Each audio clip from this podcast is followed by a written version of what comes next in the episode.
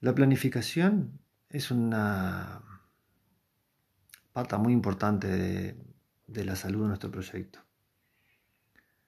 No podemos pasar planificando, pero sí necesitamos una planificación. Y da pereza muchas veces, porque están en la vorágine diaria, este, y lo entiendo. No puedo parar, Fernando, porque tengo que vender, y si no vendo, el proyecto no, no funciona, y si no pago las cuentas, no funciona. Pero igual hay que detenerse un momento y planificar. Después que tenemos un... Al principio cuesta más, pero después que tenemos una planificación es revisarla, es ajustarla.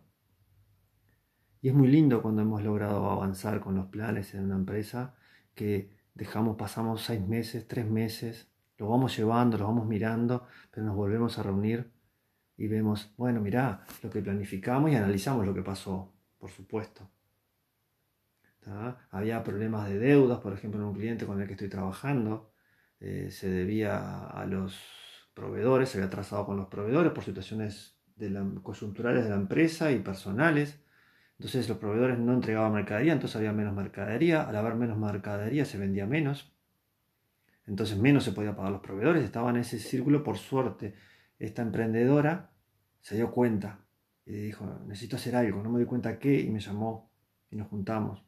Y ahí trabajando en equipo, hicimos un plan, hace ahora seis meses, que no se le podía pagar a todo el mundo. El deseo era pagar a todo el mundo, no. Vamos a hacer una estrategia, una planificación para sanear los proveedores y a su vez sanear el inventario para poder vender. Entonces hicimos un plan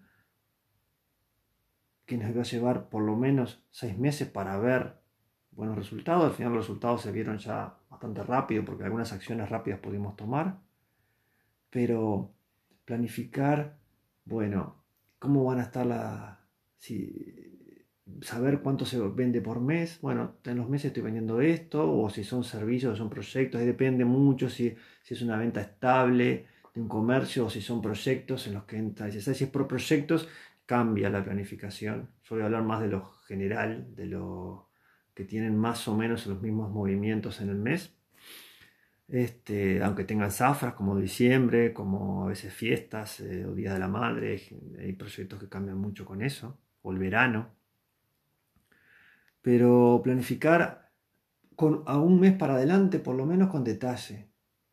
Y con, con flexibilidad, sí, pero sí, bueno, a ver, tenemos estos ingresos previstos y estos gastos. O sea, hay gente que viene y me dice, no, no, pero tal, a tal proveedor o tal cuenta la tengo que pagar sí o sí. Pero si no lo planificás y mirás los ingresos que tenés previsto para este mes y los gastos que tenés que cubrir fundamentales y qué te queda de margen, capaz que no te da para eso. Y le tenés que proponer que se lo paguen tres veces. Esto hicimos con esta clienta. Bueno, a este que le debes esto, bueno, son todas las semanas le entregas tal cosa. Llegamos a esa conclusión trabajando en conjunto, ¿no? A este otro, bueno, se le se le dice que, bueno, que mira, yo te voy a pagar, pero por tres meses no te voy a poder entregar nada. Es la verdad. Pero después yo te voy a empezar a pagar, me llamás, estamos en contacto. Hablando con los proveedores, se entiende, se puede manejar, hay un plan. Y si no hay este tipo de dificultades, también planificar te permite saber, por lo menos atisbar, tener una, una idea bastante, con cierta certeza de, bueno, voy a poder invertir en esto o va a venir una época de baja, como pasa en muchos comercios. Algunos en enero venden mucho y otros al revés, les baja mucho, que son los más, por lo menos en mi caso, de, la gente con la que trabajo yo. Bueno, yo sé que en enero las ventas me bajan.